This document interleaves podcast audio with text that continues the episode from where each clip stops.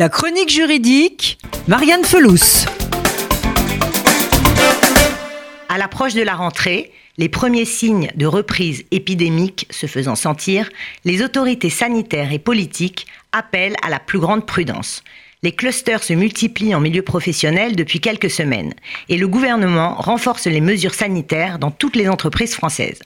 Tout d'abord, le télétravail est de nouveau plus que jamais recommandé pour limiter les déplacements et les contacts mesures sanitaires, télétravail, gestes barrières, distanciation sociale, comment se protéger et protéger ses collègues sur son lieu de travail, comment se préparer au télétravail sur le long terme. On fait le point pour vous, pour vous donner quelques conseils pour un télétravail réussi. Pour commencer, chaque collaborateur doit pouvoir disposer d'un espace lui permettant de garder une distance d'au moins un mètre par rapport à toute autre personne. À compter du 1er septembre 2020, si cet écart ne peut pas être respecté dans les espaces de travail clos et partagés, le port du masque devient obligatoire. Par conséquent, cette mesure concerne tous les lieux fermés au sein d'une entreprise, en dehors des bureaux individuels non partagés. Désormais, un référent Covid-19 doit être désigné dans les entreprises. En revanche, dans les structures de petite taille, ce rôle peut être assuré par le dirigeant qui sera le garant de la mise en application des mesures. Les espaces clos doivent être aérés régulièrement, en dehors de la présence des personnes, et désinfectés fréquemment. Nous l'avions constaté pendant le confinement, la pandémie a développé le recours au télétravail qui s'est imposé. On peut dire que cela a plutôt bien fonctionné.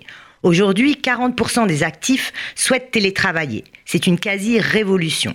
Certaines entreprises, pour lesquelles la mise en place du télétravail n'était pas une option avant le confinement, l'envisagent désormais comme une solution viable. Et certaines sont même prêtes à la faire perdurer totalement. En résumé, tous les ingrédients sont réunis pour permettre la productivité de l'entreprise et du salarié, sans parler de la diminution de l'empreinte carbone grâce à l'économie de déplacement. En cas de circonstances exceptionnelles ou de force majeure, le télétravail peut être imposé sans l'accord des salariés. Et la menace d'une épidémie est une circonstance exceptionnelle, selon l'article L122211 du Code du travail. Le télétravail mis en place dans le cadre de l'épidémie se différencie ainsi du télétravail régulier, existant déjà dans certaines entreprises. Par conséquent, il est imposé souvent de façon rapide et sans aucune préparation. En résumé, le salarié doit se conformer aux instructions qui lui sont communiquées par son employeur et doit personnellement s'assurer de sa propre sécurité et de celle de ses collègues en respectant les mesures sanitaires.